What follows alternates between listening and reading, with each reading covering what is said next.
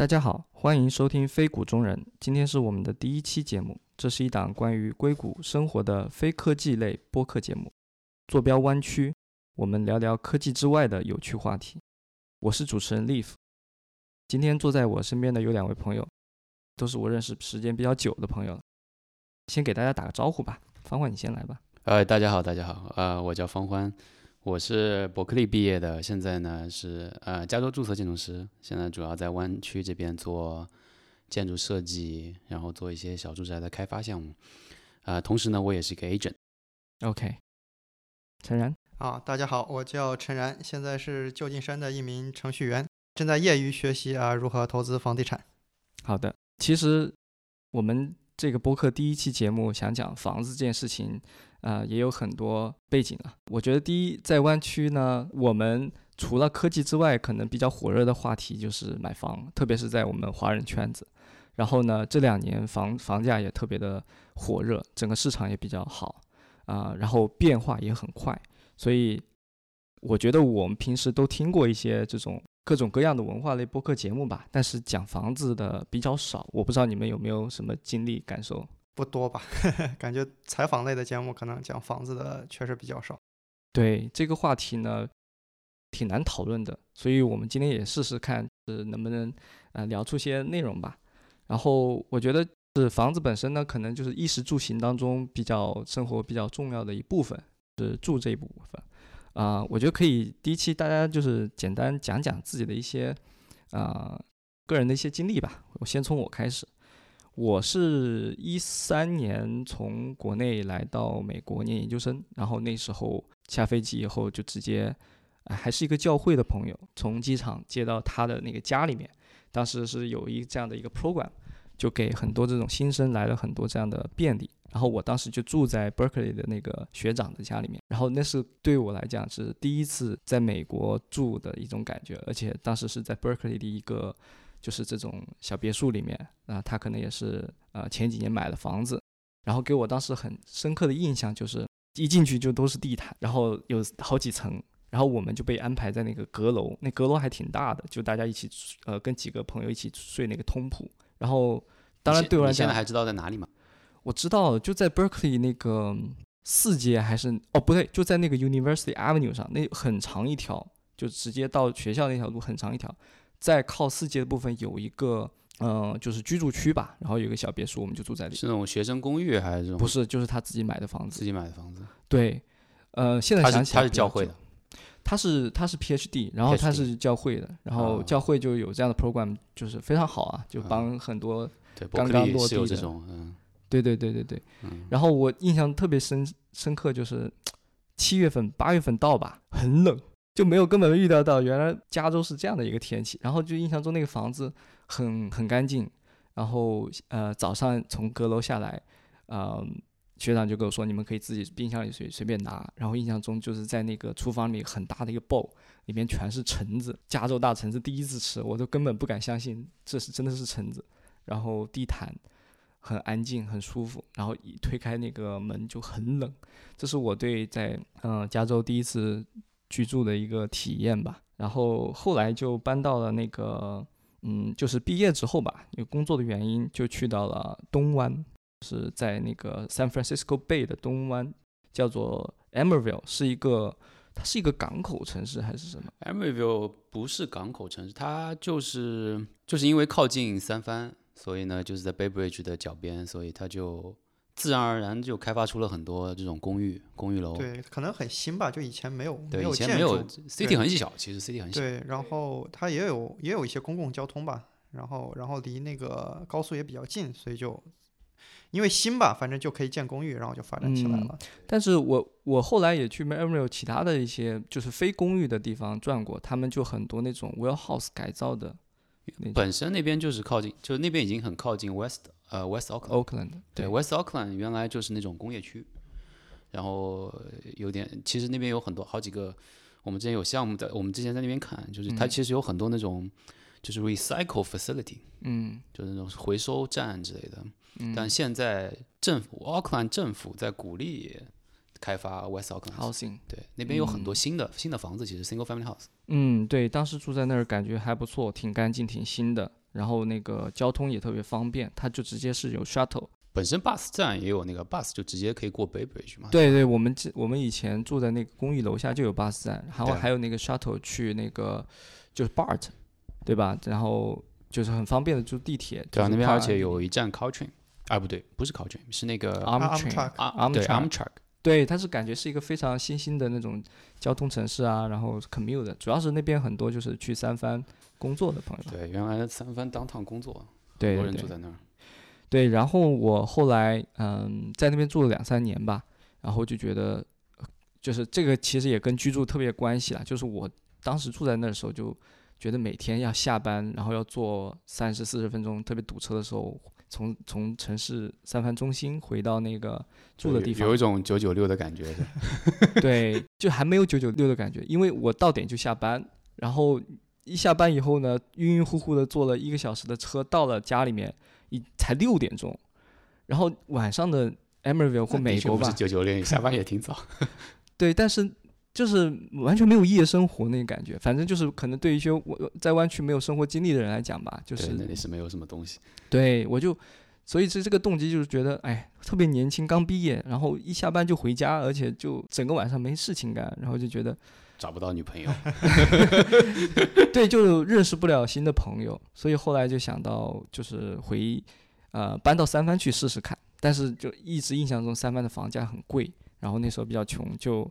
呃，找了一个特别破的一个，在哪里，在 Castro 那边有有一些居民区，然后也是找了一个中国的房东，然后也是一个三层的 house，就跟别人一起就合租了一个大 house，然后不同的 level 有不同的房间。早知道你早知道那个时候应该在三藩买房子。哇 塞，那二零一那二零一三年、二零一四年的时候，那时候，涨到二零一九年一直。哎，那都是后话了。然后搬到三藩之后呢，就感觉整个打开了新的世界吧，就觉得非常的像个城市。然后下班之后跟朋友去呃酒吧，可以去参加一些活动。虽然三藩也没有那么多夜生活，但是感觉不太一样。嗯，然后后来呢，就在三藩住了四三四年、四五年吧。然后后来就是认识女朋友之后呢，我们就想要买房子的事情，这是可能就后面的想法。哎，那我问一下陈然你，因为我们今天在陈然家的这个呃地方，不是 studio 大 house 了，这录音哈，呃，大 house 我跟陈然对我跟陈然，嗯，我们认识的呃有一段时间了，但是其实没有特别呃仔细的，就是接触过，就是关于一些在美国生活的经历什么的。也是一三年、一四年过来，在美国读的硕士嘛。那个时候在啊、宾夕法尼亚州的匹兹堡啊、卡内卡内基梅伦那里。然后毕业了之后就来旧金山工作啊。然后程序员嘛，刚开始的收入呃相对高一点，然后当时就没有多想，就直接在 downtown 找了一个两卧两卫的呃一个公寓，跟朋友合租。那那个时候印象很深，就是租金是四千一两个人。在哪里？在在 Soma，就是在 South of Market，就是非常 downtown 的地方，基本上在旧金山城区走路能去绝大多数地方上班。嗯，嗯，我们之前在匹兹堡住的时候，一个房间一个月只要五百，但是搬过来之后，一个月一个房间要两千，啊，当时觉得哇太贵了，对，但是呃，但是它也有便利的地方吧，就是呃离上班很近，每天走路可能十五分钟二十分钟就能上下班，然后风景也很美，然后周围小区也非常的安静和干净，然后在海边，有时候早上还能起来跑跑步什么的，嗯，所以生活还挺开心的。然后，呃，因为在城里面嘛，上完班也没有什么压力，所以经常晚上跟同学去 China Town 啊，去很多地方吃吃饭什么的。然后大概就是在 downtown 这样子的状态生活了两三年、三四年吧。嗯，就跟别人合租一个大房子。嗯，然后呢？后来呢？后来就是呃，自己工作也攒了一些钱嘛，然后就想买房子了。啊、然后当然还有一个比较大的触动就是很多公司都想在旧金山开办公室，特别嗯。是当时印象比较深的是是哪一年？一五年、一六年吧，就那个时候六年的时候。，对，一五年可能，嗯，Facebook 要在旧金山，那个时候旧金山一直在建高楼嘛，有个叫幺八幺 Fremont，对，他要在那边把说要再签三十三千个工程师过来，然后我一听觉得哇，那有如果有额外多出来三千个人赚的比我更多的钱，我要现在不买房，以后可能就买不起了。你那个时候就身边的朋友有买房的吗？就跟你差不多年龄段的，或者一起呃，很少。然后看的人基本上都是在看可能七八十万到一百万这个价位的公寓。嗯然后那个时候大家因为非常年轻，可能对于独栋屋没有特别多的想法，大家都想的是对，都想的是啊、住的方便一点，然后所以要买的话也就在买公寓，对。但是后面随着大家可能生活多了一点，才会有考虑。我觉得就是从国内来的这些这些留学生，他们对于买房子这种概念还停留在国内那一波，对吧？就国内都是呃小高层、高层里面买一个公寓之类的，这是他们对于买房的这个概念。对，就不知道独栋是什么，就是就没有想过只只在电影里，对，就没有想过有一块地有一个房子是什么概念，它意味着什么，它有什么样的成本什么的。那你当时是怎么想法的？当时对，然后当时也是自己做了一些 research 嘛，如果真的买房的时候，然后就感觉从投资的角度来讲，啊，买独栋是比买公寓划算的。然后当时觉得年轻，呃，不要不应该怕折腾嘛，不应该怕劳累，所以就觉得，呃，想买一个。呃，破一点的房子自己呃装修一下，当然还有个原因，就是因为钱也比较少，买不起装的比较好的房子。所以当时就看了几个地铁站旁边，包括呃格格伦 Park、Boba Park 啊、Daily City 几个地铁站旁边能走路上地铁的独栋房，然后嗯，感觉我当时的 budget 可能是一个 million、一点二个 million 这个区间，嗯、能买到我想要的房子都是很破的，嗯所以最后就选了一个几乎最破的，因为反正想反正要装修，不如就买一个更破一点的，然后装修了，其实装修的成本是差不太多的。嗯，你确实想的挺长远的，包括买完房以后要做什哪些事情都都已经想的还蛮清楚了，还是模模糊糊觉得我会这么做，但是你你是从哪里得到这个概念？说我想买一个就是那种 flip 的这种概念，呃，自己 flip 一个不知道，就是在网上看别人视频，然后看啊、看别人文章 house 写，hack 之类的。对对，看 house hack，然后其实当时还是想还有点想买 duplex 嘛，然后出租一间，但是在旧金山感觉这种机会不是特别多，对，所以嗯。对，当时就觉得那个 flip 可以凭空增值，就是你花了十万块钱，可能对于房子估值能增长二十万，就这件事情感觉很神奇，然后就感觉年轻的时候不做，嗯，等了结婚有了小孩就就很难做了，特别是 flip 自己的房子，所以就想着在这个年龄段这是个很好的选择，所以就一定想做这样一件事情。嗯，对对，你刚刚说的这些完全是跟我当时状态完全相反的，就是我我可能是比较，我不知道，我可能比较典型的，我身边的朋友呢，嗯，第一没有什么钱，很年轻，就刚毕业的时候，然后第二也是就对自己人生没有太多的规划。啊，你可能也不知道未来二十年你会在哪，但是你至少知道这一段时间我想做哪些事情。年在哪？对，对我我可能明年在哪我都不知道，每天就是有很多各种奇奇怪怪的想法，然后还有你刚刚说这个买房的这个流程要去折腾，这我连学习的渠道都没有。呃这个我觉得还挺神奇的，就是比如说像像我我们啊对吧？我们起码也算是科班出身嘛，但其实我发现我身边很多建筑师啊，他其实自己的房子他都不一定愿意去弄，但反而他其实是做这个行业的，他反而是一些 engineer，就像现在大家都是买一个稍微旧一点自己自己装修什么小红书里面有很多这种，对吧？就这种还还挺挺挺有意思的。对，所以建筑师当时都在聊一些什么，建筑师不不知道，就 建筑师当时可能就没有这个，可能也没有这个储蓄，也对储蓄也不嗯够，不敢想象这个事情。对，旧金山的房价还是挺高的，就是可能也很难。对，其实就呃，三藩这个城市比较奇怪啊，它它经过好几年大起大落，好多次大起大落。以前我那个 partner 跟我讲过，他说在 dot com bubble 的时候，那个时候 dot com bubble 破灭，整个旧金山就是个空城，然后那个时候房子随便捡，但其实也没人买。然后再是那个零八年金融危机的时候，又是个空城，到现在呢，大家又 move out，对吧？对对，搬出三藩，又慢慢变成一个空城。所以他说大起大落其实好几次。嗯。现在又回到那个，加上现在那个治治安有点，对吧？治安有点嗯差，我感觉。对整个呃社会环境也变得没有以前那么好。就原来可能贫富差距什么就可能越来越左了吧，就嗯嗯，所以对当时我就对买房没有任何概念，然后就觉得嗯，可能唯一有一些投资就是炒炒股，买了觉得那种嗯投资周期比较短，就是或者可能是特别短，然后自己有一点就是能够呃控制或者能够嗯想象得到吧，比如你花个几百块钱就能够买一只股票，几十块钱都能买，对吧？那个时候就就想，哎，这我我可以了，我已经开始尝试投资了，就对自己的 bar 还要求还挺低的，对，所以就根本没有想过买房。不过就算到现在为止，一般的 engineer 啊 engineer 他们对于投资的概念，就特别是房子啊，除了自自己的房子，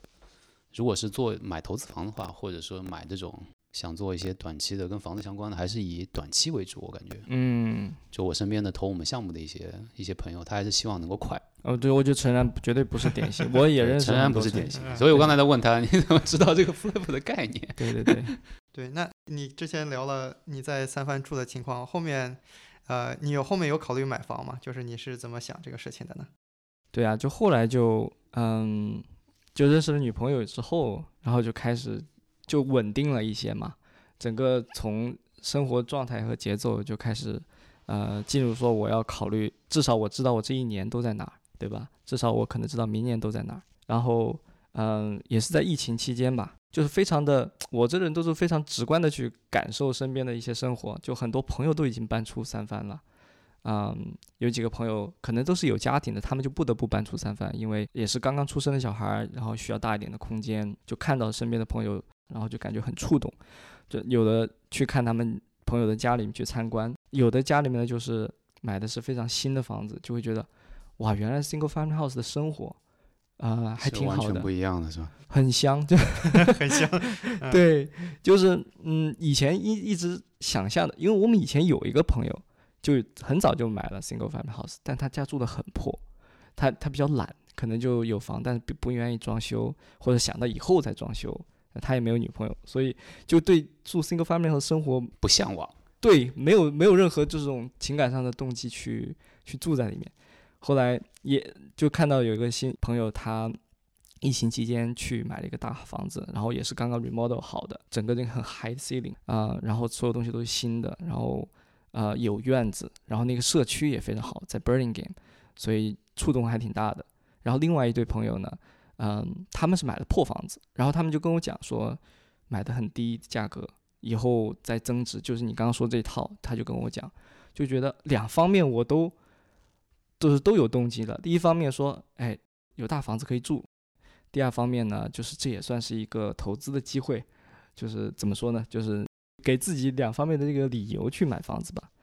然后当时疫情期间呢，还有一个原因就是利率很低，然后大家都说要买房，可能也就是我朋友去买房的一些原因吧。嗯，所以就是大家都买房了，对，看到了大家的房，子，觉得真好就是跟风，对，就是这是我想要的生活。跟风上车，所以我觉得应该比较典型吧。嗯，然后然后就是最后就是呃，房欢也刚刚拿到了那个房产中介的执照。就买房子方便，对，这这也是想的比较就是长远的一步吧。想买房子先先考个执照，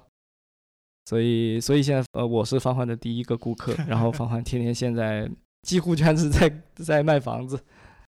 全职帮别人看房子、卖房子、搞房。你当那个经纪人，感觉怎么样？这几年，然后大家客户的心态有没有什么变化？从从今年开始吧，一月份开始，其实一一月份比去年去年已经很火爆了，对吧？一月份比去年更火爆，主要是因为这个月开始降呃升息嘛，对，然后呢，我感觉有有一波焦虑感，就大家觉得哎呀，我要赶紧上车，嗯，对吧？？就感觉这个车已经开始发动了，要赶紧要上车，有一波焦虑感。另外呢，就是呃大概去年十一月，的确是没什么房子，就是湾区是出了名的 inventory 低，嗯就没什么房子可以在市面上，你找不到。嗯所以呢，一个房子就好一点的地地段，像中半岛啊、南湾啊，其实都抢疯了，很多很多人，包括圣诞节那段时间没有房子，就积累了一波买家。嗯，加上一一一升息以后，我感觉就焦虑。一月份是相比去年这一年单月涨幅来比较的话，是最最高的。今年一月份是嗯最高的，反而那前两年就是二零二零年那时候，你可能还没有开始卖房子，但是那个时候的房价是一个什么情况？就我接触，呃因为我做这个，所以接触蛮多。在二零二零年的时候，在疫情之前，当时我自己我印象很很深，就是当时我自己的一个 flip 的一个项目在三番，然后呢，我们当时正好赶在疫情前没有涨起来之前，那个时候是卖的，那个时候其实卖的 很亏是吗？有点亏，但当时也没有什么办法，因为这个是一个投资人的决定，然后我们嗯就把它卖了。呃，等到那一波之后，就开始开始疯了，就开始疯了，因为因为利息低嘛。嗯，那时候，那我觉得那时候的主要主要原因就是利息低。对，但是呢，三番一直没怎么动，就大家都要搬出可能对，比较难卖。除了 condo 以外，就普通的 single family house 其实也没怎么动，OK，直到现在，到二零二一年下半年才开慢慢开始又涨起来了。就嗯三番的房子，好的地段，比如说 Noe Valley、Petra Hill 那种地方是还是一房难求，就好房子出来还是会抢光。但是像有一些地方，呃，，Glen Glen Park 很好，，Glen Park 我自己很喜欢这个地方，但是其他相比之下，就卖的这个速度呃比不过中半岛和比不过南湾，也主要是因为整个三藩其实在近几年其实已经涨得有点厉害了，对吧？像其他很多地方，像呃 Belmont 这种 city，其实原来是没有这么高的，现在才慢慢涨到了三番应有的水平。就去年我带利夫去看过一个房子，那时候是在 Menlo Park 的东东北边东北边的对一个角落，对吧？嗯其实那块区域都是属于 s u m m e r t e l County，它不是属于 Menlo Park City，那块区域就属于 Menlo Park 入门级的一个区，嗯，也还不错，对吧？对，那个时候我们看过一个房子，大概一千尺、一千一百尺，对很小。很小，刚刚翻新过，我们当时看的时候，我我其实没什么概念，我还觉得，哇，这个人，他当时所有的这些呃 listing agent 或者说是他传达这个 owner 的意思，都是说，哎呀，这个小孩要上学了，要搬了，然后因为你都会问呢、他为什么卖房嘛？结果还翻修的很好，本来要住的。但没但明眼人一看就知道是一个 flip，啊呃，是个就他在 professional 专门 flip 的卖这这短时间的人，然后那个人呢，就那个房子，我们当时看到是一百六十五万嘛，当时就一直在跟我们说，如果你们都出的出一点就买到了，但那个房子一直一直听卖不出去，上去他当时挺想卖掉的。对，挺想卖的。然后然后呢，那个房子，结果因为价格比较高，就有一点卖的有点吃力，等到今年去年大概就圣诞节之前，终于卖掉了。嗯，但其实只要这个人再坚持两个月，到今年同样的房子嗯卖到了一百九十万。就是第一个房子是一千一百尺，然后卖了一百，最后卖的是一百七十万，对那是九月份、十月份的时候，大概是十一月份最后十一月 close，份 close，对。然后现在是一月份我们在说的同一个区一月份一个嗯房子。九百九百多尺，一千尺都不到，但结果卖到一百九十万，位置还稍微差一些，位置还稍微差一点，因为它是一个 con，嗯、那这明显能感觉到就是你可以感觉到这种焦虑感。fear of missing out，对吧？那个时候我我们当时看房的时候也也是就觉得一路上涨的过程中去买的，然后买的时候觉得觉得特别贵，我女朋友一直说我，哎，你这样是买不到房子的。对，就是你讲讲你的你的心态和你女朋友的心态都是什么？对，就是我们当时是嗯，也是刚开始，我刚说到我想去买看房了，然后啥也不懂，然后我们就经常去看房子，每次看房都都是一次教训吧，就觉得哇，这什么房子这么破，还卖这么贵，教训。就是就感觉说教你做人。就是我们就卖这么贵，而且每次看完以后，怎么说，一周内他就卖掉了。而且还卖的更多。对，就就感觉就发现他其实并没有瞎说，是这他没有 bluffing。对，然后我们就是胆战心惊的跟芳欢第一次出价，然后芳芳也是第一次出价，对不对？对我也是第一次。然后我们当时具体看看的是 Belmont 的一个房子，在呃湾区半岛的地方吧，是一个比较老的区，还是个路冲，哦，还是路冲，对所以你们是不是还把什么所有的 contingency 都移掉了？对，差不多。我们当时就是，但是很保守，我们都是第一次出价嘛，因为你能感受到一个典型的 first time home buyer 的第一次 bidding 的那个感受 newbie。buyer newbie agent。对对对，然后我们是他 listing 是一点六五，然后我们我跟方欢跟我女朋友在出价前那天晚上聊了两个小时，到底是一点六四还是一点六二？哦，你们还降价币的是吧？对对对，觉得这么破一个 filter 就给 filter 掉了，看都不看。我就说一一点六四吧，我嗯我我还是比较保守的。我就 既然出价了，芳芳说这房子有点破，嗯，不值嗯得。我觉得万一卖了砸你们手上也不太好，要不出一点六二吧。然后我们就就整个非常 awkward，就那天晚上的对话就是两个小时。做了各种功课，各种 cons，做各种 research，对，然后后来那房子卖了多少钱？就后来就比我们出价高了，呃，四十万，好像好像更多，更不止是吧？六两百两百二十万，两百一十万，现在回头七十万。对，就当时就觉得 what 对，就是那次就真的是感觉成长刷新了三观是吗？就感对，就觉得不重要的很多东西。对对，对，当当时不过当时我跟那个那个卖家 agent 呢聊的还挺好，他说我跟他跟他说你不管怎么样你都跟我讲一下，嗯。然后他后来跟我讲了，嗯，然后我说差多少，嗯他说差差四五十万，那他说你们要不要跟？我说这个好像跟心理预期落差太大了。我们当时想的那个底线就是。我我们跟方方的策略就是希望能进入第二轮，对 然后 再出一我的个底线就是一点八，我们就嗯买吧。嗯，当时特别害怕进入第二轮，一进入第二轮感觉就就又要加钱了。结果人家还说了，差个四四五十万，两 million 以上吧。他说，反正没说很具体，就是都是这个情况。那可能都都听说很多 all cash 买房的人对啊，就觉得心灰意冷，然后去想说，行，那我们就慢慢买，我们也不急，就是在三藩自己也有自己的房子住。哎，这个我觉得是挺挺神奇的。基本上找我的人都说我们不急，我们不急。但看了几次之后啊，都急了。他你就会明显感觉到这种这种焦虑感就开始了，就他他他已经不由自己控制，就开始觉得我一定要出手了。对，就是从众嘛，就是我们这种人都非常的这种容易被市场 manipulate，然后就说我们可以从长计议啊、说是当时给自己理由是说八月份看房，十一月份、十二月份应该会扩档一些，然后觉得我们应该这段时间先积累一些经验。然后成长了以后，知道了哪个房子好就下手，到时候就下手就一个一个准。对，然后但是就很很有趣，就是基本上看了几次房子，都在想第一个房子怎么这么便宜。那个 outbid 的那个人没有瞎出价，的确就是这个价。对，短时间内整个人就心理变化就很快。我觉得很多人跟我后来跟很多人交流也都是这个状态吧。然后有一次就是 Labor Day 的时候，我们想就是心里面已经完全没有从没有想法说我们休息一下，没有任何预期，就对我我们当时是 Labor Day 吧，然后就想别人都出去玩了，我们就觉得哎，就是要不再看一看吧。出去玩来看房，，对我我想能不能捡个漏什么的，结果大家都在看房子玩。但那里还是很火热，就根本没有消哦，说到这个啊，就是为什么说我说一月份火热？一嗯月份看房子 open house 火热到什么程度啊？大家都在排队，就跟买超市一样，就排到排到排到门口。第一个有 COVID 原因嘛，一方面是有口味，但另外一方面是人实在是太多了，面就很嗯少能够看到。就算去年你也很少能看到一个说是 open 一月 house，份的时候，对，一月份这个月中半岛的房子啊，就你很少能看到大家是排队进去的，你知道吧？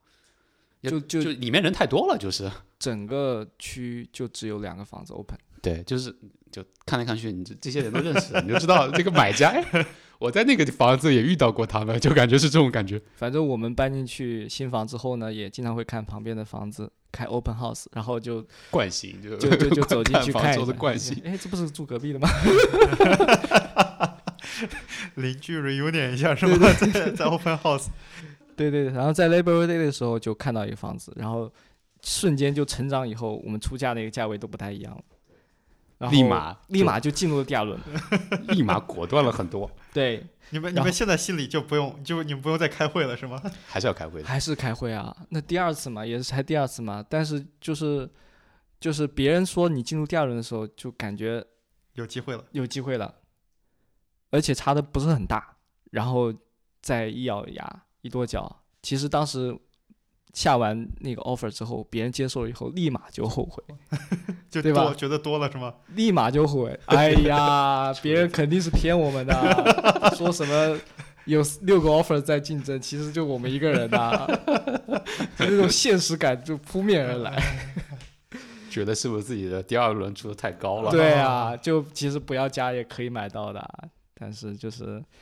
很复杂那个心情吧。嗯，对，反正现在现觉得怎么样？现在我们经常盯着 Raffin 看，那你你们是不是后面有没有又反转，就觉得那个价其实还挺低的？我们后来有一个朋友，他也是我们搬，我们就搬进去之后进入一个微信群，然后嗯、我们就就自我介绍嘛，就就是邻居好的，我们刚搬进来的，然后立马就有个人加我女朋友微信，呃私聊，他说，哎，你们是不是住那个叉叉叉叉？他说你怎么知道？他说我去看过你那个房子，十一月十月份 close 就那一个房子。啊，呃，我们当时去买房的时候，就看到那个房子已经 pending 了，所以啊买不到那个房子了。但是看我们家房子特别好，view 啊特别好。然后他说他后来买那个房子就在我们家隔壁，然后就比我们家就小一些，还稍微旧一些，还很呃没有更贵吧，但是就是相对来讲差不多的价格，就感觉这么一看还是比较还是还可以。对对对，后来盯着 Raffin 看吧，就看那个曲线跟看股票一样，就一路上涨。对，就是这这个房子，后来还有别的 agent 来问我是怎么把这个价钱谈下来的。对对嗯，就那个 agent 还他说他他的客户也看过这个房子，但等到他们想，我不知道是不是就这个这个这个女生，所以多重反转是吧？买的时候又觉得自己给多了，回头看又发现好像还行还行，可以。还可以，现在回头看就是个 deal。就是个对 deal。嗯对对，现在都是这样子的。但你就是宏观来讲的话，嗯，我们就可能这个 timing 可能比较比较特殊，就是从大涨到现在开始扩档，然后后面不知道会发生什么。没有扩档，没有扩档，真的没有扩档。对这个东西就很，因为买房是一个很周期很长的事情嘛，你去持有一个房子很长的事情。那对于大部分来讲，他要去下决定买这个房子，他会不会想一下，就是未来这个房子会怎么发展呢？有没有就是宏观上面，你觉得以后房子还会再涨吗？长期来讲，湾区是一个特别特别特别奇怪，就是特别，我觉得比较特殊，因为湾区的整个的它的产业以科技科技行业为主的这个产业，如果你去看科技公司人的收入的话，他们的购买力真的是很强。嗯以他们的购买力来看的话，这边房价只能说 OK，嗯，就没有说很贵很贵，对吧？嗯？相比之下，同样的购买力，就比如说我们说国内吧，深圳、上海，对吧？工资比这边要低很多，它各行各业的嘛，就不一定是码农了。但是国内的房子价房价要比这儿贵很多，对吧？所以这方这这是一方面房价，另外一方面就是说成本问题，就是房子主要就是手就是脚底下那块地嘛，那块地就是卖这么贵，然后现在成本又很高，湾区的人工成本、盖房子材料，像本来在去年年底的时候，木材材料有下降，嗯。一月份又上涨，不知道为什么又上涨。然后现在所有的管道，就是那些水管道、铜管嗯。涨了三倍，哇，就这种这种还有很就是很多现在那些呃 builder 啊，那些 GC 他们在囤一些材料，就他们有的时候 bid 的一个项目，比如说我 bid 我我准备要做这个房子装修嘛，对吧？我是六个月以前我给你一个价钱，他们现在都要加一个条款，就是说材料增长我要加钱，就他六个月之前跟六个月之后的材料的价格差好多，导致他很有可能会做一个项目会亏钱，因为他的人工也是涨了很多。就他原来可能跟几个老莫合作，那些老莫就找找找不到，就或者涨价涨得很离谱，所以就他所以成本就摆在这儿，就成本摆在他的，它不可能就便宜卖嘛，对吧？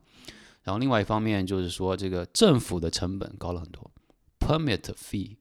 政府的 city impact fee 也也涨了很多。为什么呢？政府的 permit 是说也是因为人工的原因，还是政府的 permit fee 一直在涨。我会给我可以举个例子，我们现在有一个项目在奥克兰，奥克兰山上，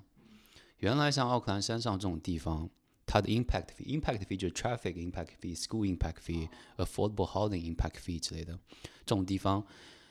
现在要比大概一年以前、两年以前吧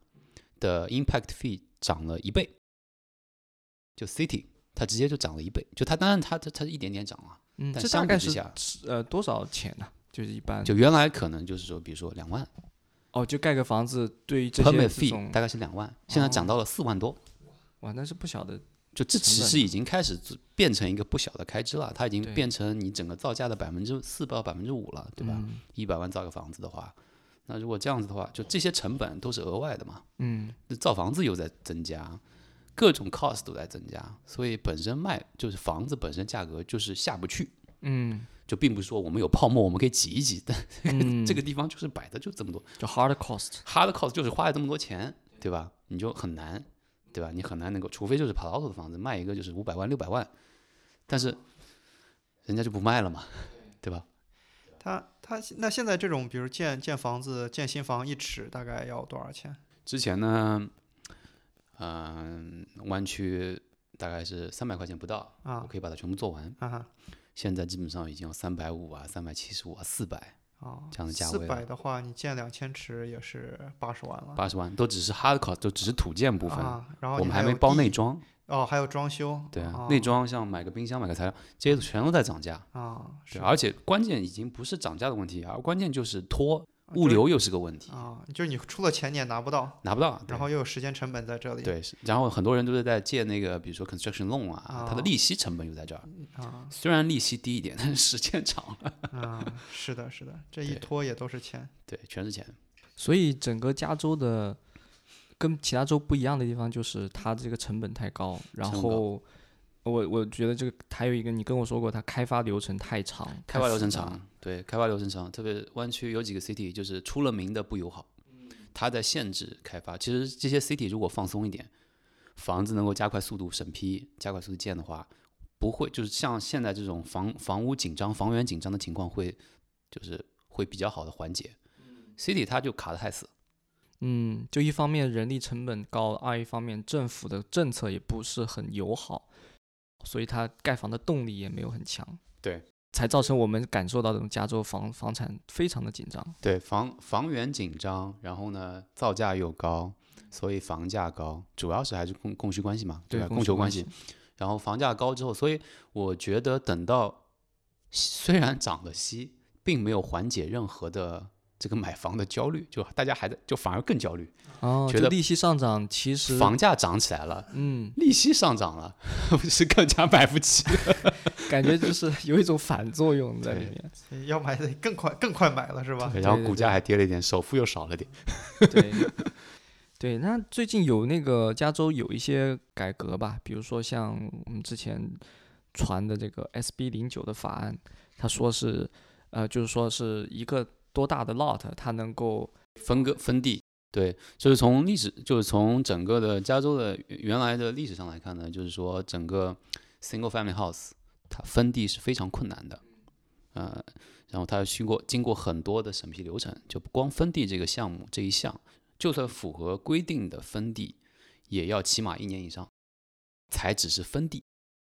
就不不算其他的 permit，对吧？这是这是原来。现在呢，SB 九呢，就主要就是说能够让 single family house 的 owner 能够比较方便的把自己的地分开，然后相当于在一块地上盖个房子，在另外一个地方，在另外一个地上再盖一个房子。怎么怎么说呢？就是这这个法案是比较适合 single family house owner 会比较好。它因为它有一定的要求，比如说一定要在这边住三年呐、你才能分这个地啊。但其实真正适合做这样的分地的项目也没有很多。因为你想想，很多很多 single family house，就它这个房子已经在前面了嘛，你要拆这个房子，或者说你要想办法让让车能够开到后面去，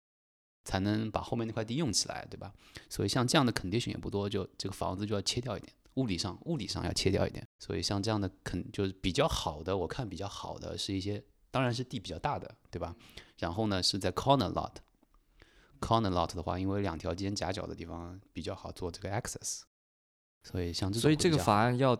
短时间提高整个房子的 inventory，也落地也也很很难。也很难，要 home owner 自己有这个嗯。motivation 去做这件事情，啊，对吧？因为开发商来说很难能够做到这个东西，你要因为要这块地，在这儿，他也不就他当然可以想办法，各种办法去拥有这块地三年，但三嗯。年对于、对吧，就是时间有点长，就很难把它做成一个嗯。生意了，就你就对就你可能是开发商自己自己家的房子，对，这个这个量就做不到那种真正的商业和产业化，它还是一个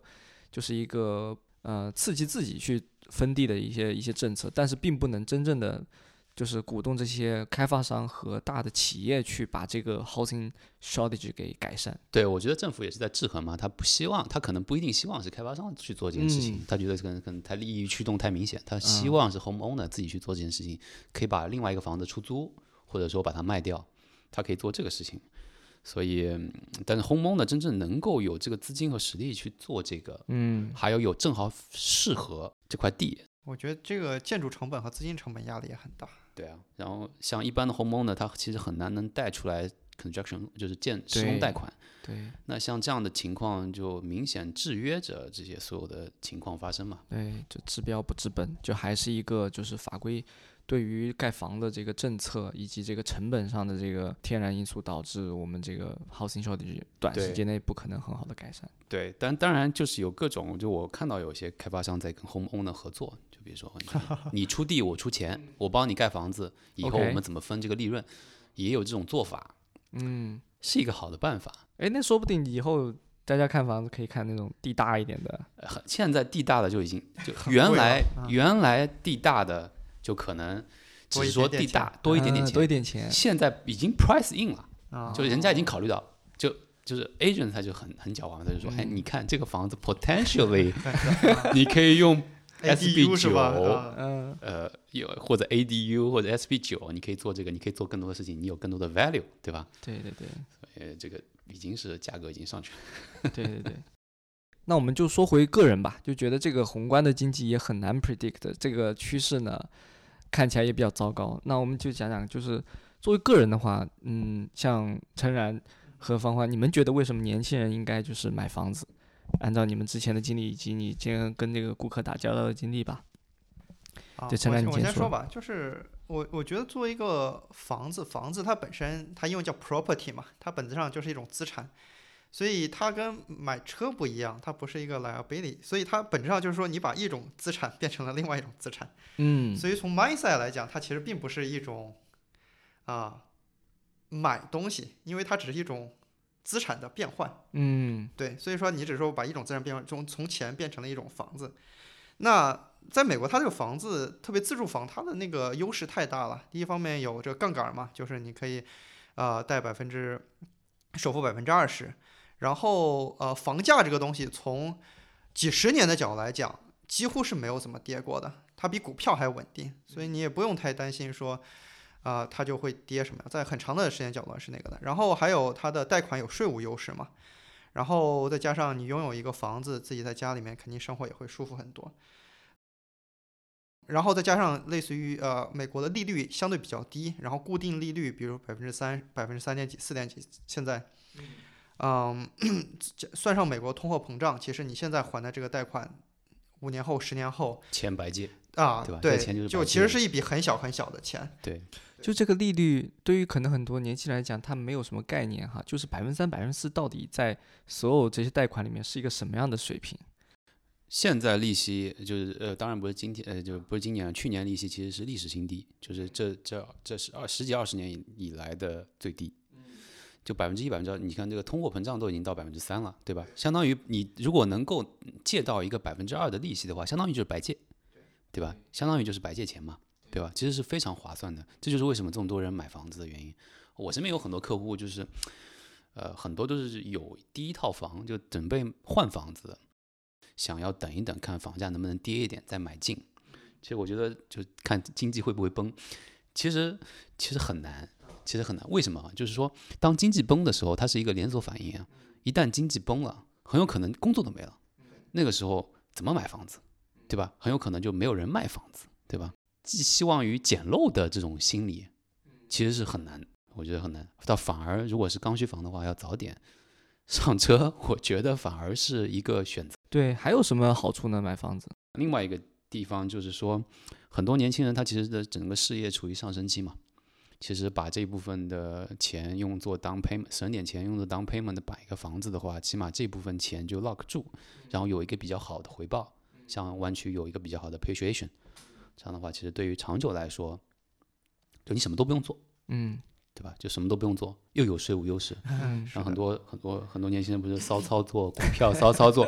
好不容易赚了半天，结果扣掉了一半的税，是的，对吧？对，先不说亏钱的问题，就先不说亏钱，对就算不骚操作的人，一般都是买，比如说大盘基金，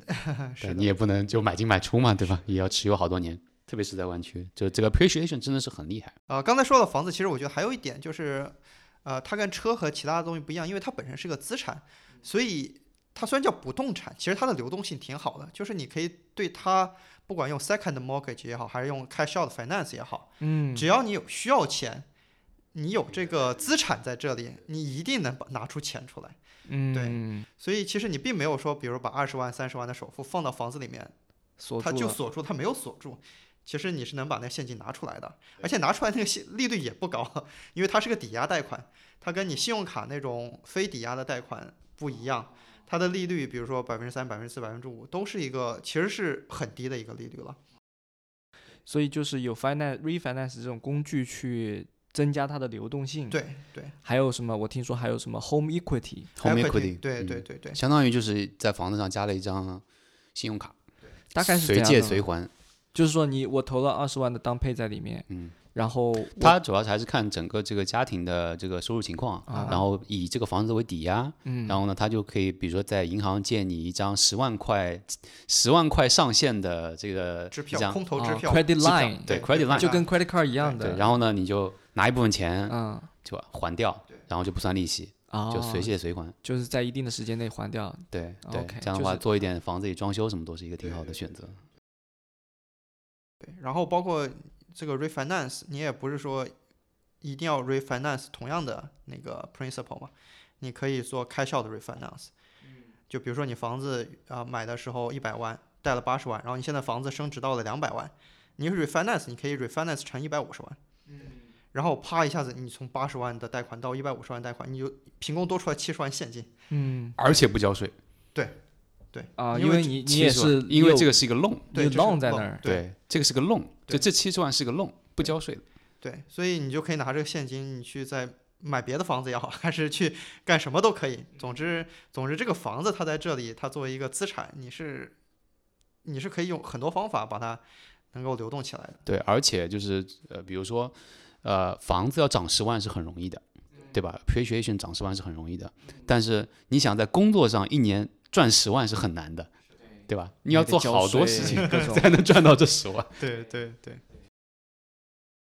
对，然后就是我特别感兴趣，就是加盖翻修的那块儿啊、因为芳欢也经常做这个生意吧。就是我我我自己的一个算盘吧，就是说啊，我买个房子，我有还有一些加盖的余地，然后我算一下这个人工成本，它是一个 fixed cost，就是在湾区吧，这个人工虽然贵，但是你这个钱我在哪里盖都是这个价格，差不多吧，对吧？然后我地段好的地方，它可能就是每尺卖的单价，嗯，完全能 cover 我的成本，绝对是能够，而且还有一部分的盈利空间。那相当于我我在地段好的地方，每盖一尺，每一尺都是赚钱的。那这个就是，所以这个房子也是一个非常好的一个 project，对吧？所以对，就是这个 flip，这就是那个 flip 的概念嘛。对对对，吧我就觉得我们当时买房就有这种想法嘛，嗯就说所以看起来这个 flip 是一个非常好的生意啊，就是你买房子你就有一个有一个这样的 potential，然后你就可以去去通过一些工程去把它给弄出来，实现这个 potential 对吧实现这个 potential。但其实其实 flip 是一半的 flip 都是活雷锋，就是就是湾区说的活雷锋，有很它就很其实 flip 是一个很难做的事情。其实啊，你像像 Zero 像这么大的公司，它最后就是因为想要 flip 房子赚这个实现这个利润空间，最后不就赔了吗？对，对吧？主要还是因为在作为一个短期的操作的这个事情，它的很多的成本不可控，很多事情还是不可控。比如说市场在买房子的时候，能不能抢到一个好的 deal？就如果你是急着一定要买的，我这个 deal 是一定要做的，我这一这个礼拜我这笔钱是一定要花出去的，有这个压力的时候，你不一定能够买到一个好东西，你可能买的比较贵，对吧？然后呢，等到半年以后翻完了卖这个房子，那个市场不一定是个好市场，你也不一定真的卖得出去，对吧？嗯这个一来一回已经差了点钱，加上中间的材料涨啦、人工涨啦，找不到一个人啊，政府卡一下，PG&E 卡你一下，或者时间成本拖长了，或者说这部分有一些额外费用的话，其实是很难真正能够精确计算到很多东西的。所以一般就算是老手都不一定能够保证每单赚钱，他只能说我这一几年嗯，总的来说是赚钱的，但不一定每一单赚钱。对，就刚刚我之前看那个房子，它就就是一一个活雷锋对对他一百六一百五十万买到手的，然后花了七八万去盖房子，最后卖了一百六十五万，亏的，去掉 commission fee，就是去掉各种 closing fee，对他就是亏的。但他他有的时候没得选择，因为他可能有压力嘛，他有银行的压力，他有利息的压力，他有他需要做什么事情，这个 timing 很难掌握，因为你不在里面住，对吧？而且他赚了钱还要交税，对，对感觉没有赚到钱。对，很多都很难对，所以我我这么听下来，我感觉，呃，Flipper 更需要一个专业的团队，他要做很长一段时间，甚至要做同一时间要做很多个项目。对，我觉得 Flip 他看的不是一单两单，嗯，就如果要做这个生意的话，看的不是一单两单，看的是一个量，他要走量。他这个赚钱的这个确确定性是比较大的，因为他在短时间内，这个成本在这儿，然后需求在这儿，它就是有的赚的。但是你不一定每一单都都能够赚到，对，会经常会有很多惊喜，所以一般真正做的 flip 的人，还是以这种施工呃，就是呃嗯 GC 比较多。嗯，，GC 一般都是 GC 加一个 agent，因为他自己就把这个把工程给接了最，重要的部分给做了。对，然后一般是 GC 跟 agent 他们两个人会搭档，然后一一个做买卖，一个做施工，就这种团队会看的会比较多，但是一般小的还是很难赚钱，就是个人的那种，还是很难，嗯，嗯，还是要就是做的比较好的，基本上都是好多年经验，跟 CT 很熟，跟 PGN 也很熟，各方各个环节他能够精确控制，嗯，对那个地段也很熟，对地段也很熟，，卖多少钱都很熟。对，就那个 agent 也要也要能够保证卖出去，对吧？然后装修的呢又不至于太好，就是他能够装修到恰好能让他卖出去，嗯，就他要控制那个量，他不能说我很任性的装修一个特别好的也不行，用太太差的材料，人家一眼也看出来也不行，对吧？所以就这个其实是一个经验活。嗯，那除了像我们刚刚陈然说的，就是房子这些呃便利性、流动性以外，那它投资性所在的部分，除了它除了它这个可以翻修以外，它还有什么就是呃比较大的这个投资的方向呢？哦，这个就是我们，这个就是那个在美国一个比较流行的一个投资房子的这样的一个模式，叫做嗯 BRRR。嗯，这个模式，这个模式其实是在美国做的人挺多的。它怎么东西呢？叫 BRR，就是 B 就是 buy，然后有四个 R，就是 renovate、rent、refinance 和 repeat。它主要的概念就是在说买一个房子，把它装修一下，然后呢把它租出去，嗯，就 rent out。然后呢，因为租出去之后，以这个租金作为一个这个房子的回报，跟银行去做这个 refinance，然后呢，希望能够把最开始投入的本金把它给重新贷出来。就是因为 renovate 之后租金的上涨，导致这个房子有了更多的值增长价值。对价值的增长，或者说租金是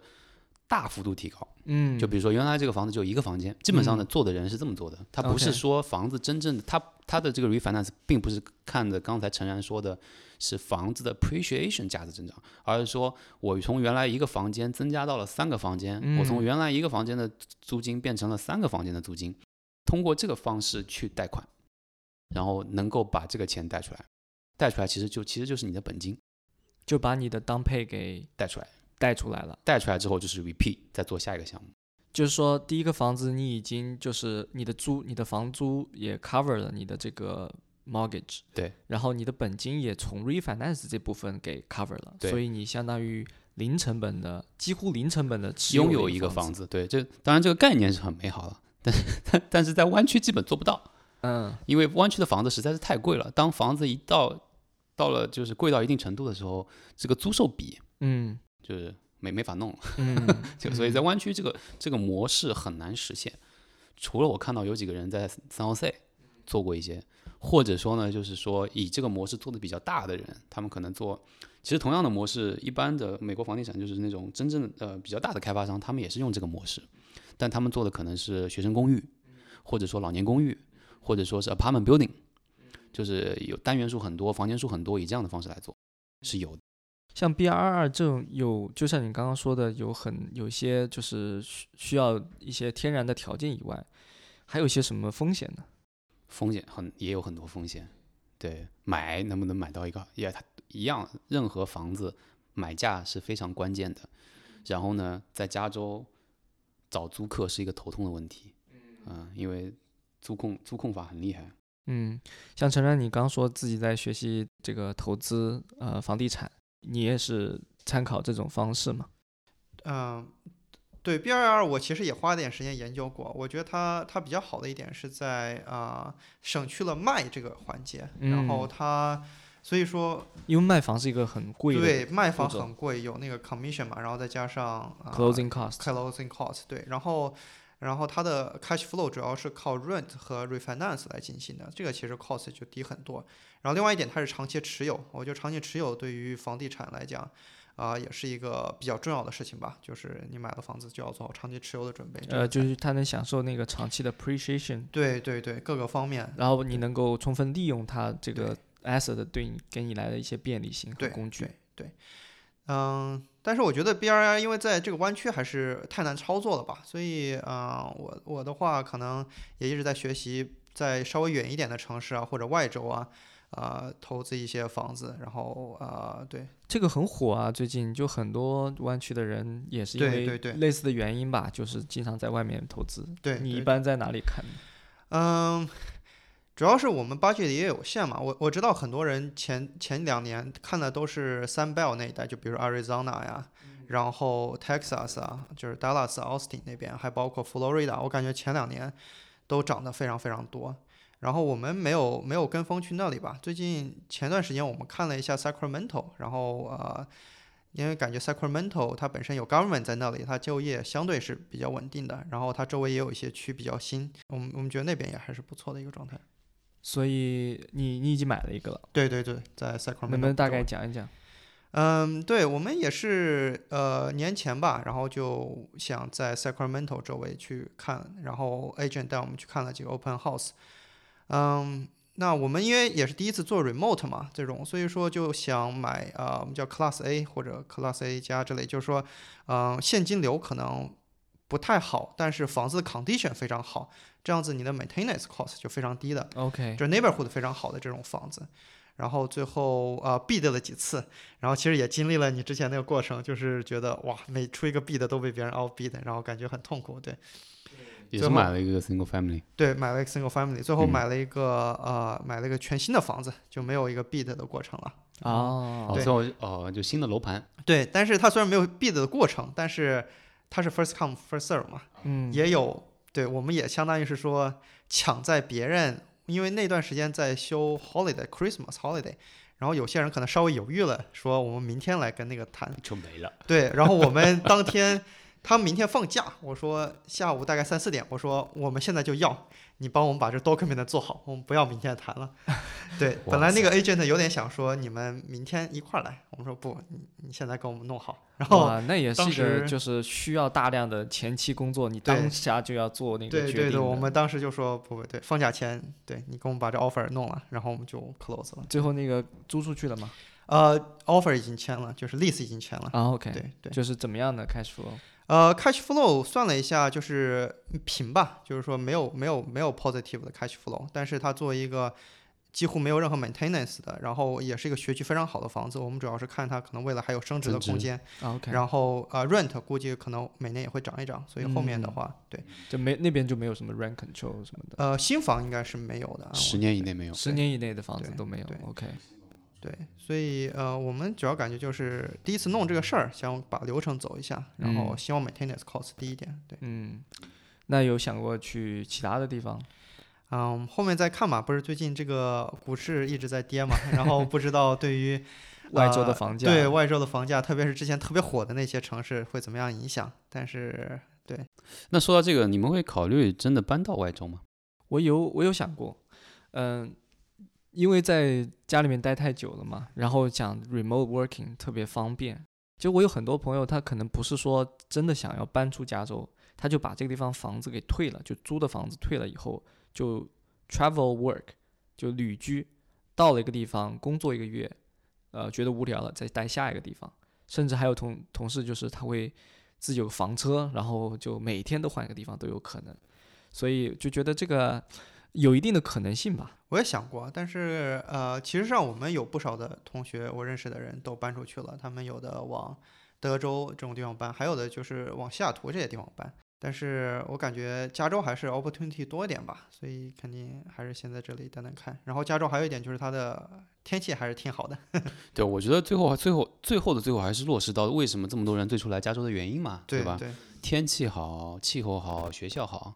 我觉得这这种就是大家在开始疯狂买房的时候就忘记了这一点啊，对吧？就本身本身是就是因为这些原因才来了这里。啊，对吧？就很有可能他们的小孩最后还是要读斯坦福和读伯克利的。对，基础设施也好，然后教育系统、医疗系统应该都是在美国最最好的最好的一最好的地方嘛，对吧？对对对对。然后对这边 job opportunity 也非常多，然后包括像